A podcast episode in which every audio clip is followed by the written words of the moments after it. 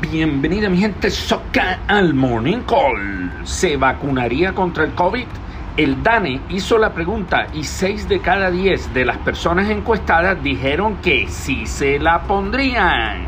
Yo me la pongo y usted, aunque la pregunta real es cuándo estará disponible en Colombia. Amanecerá y veremos. Estados Unidos demanda a Walmart alegando un papel crucial en la crisis de los opioides. El Departamento de Justicia acusa al gigante minorista de ignorar las advertencias de sus propios farmacéuticos desde el año 2013. La adicción a los opioides es de los mayores problemas de salud en los Estados Unidos.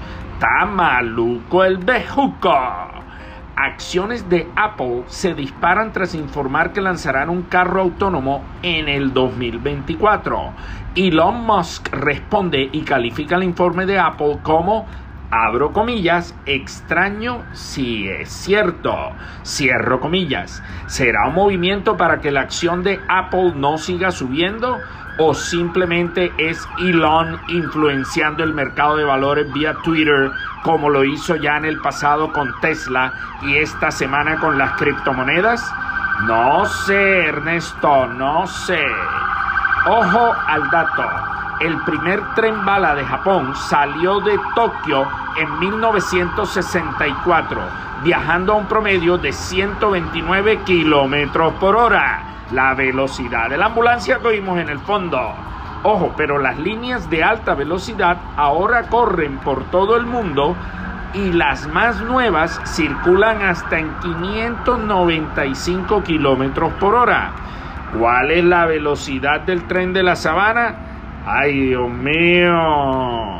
Y por último, hoy felicitamos a Antonio Cervantes Kipambelé, gloria del boxeo, que hoy cumple 75 ruedas.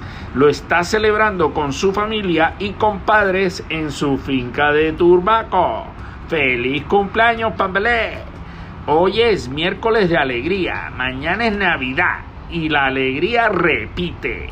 Vive alegre, que por duros que sean los retos de esta, salimos juntos. Vamos para adelante, fuerza y pulso. Feliz día para todos.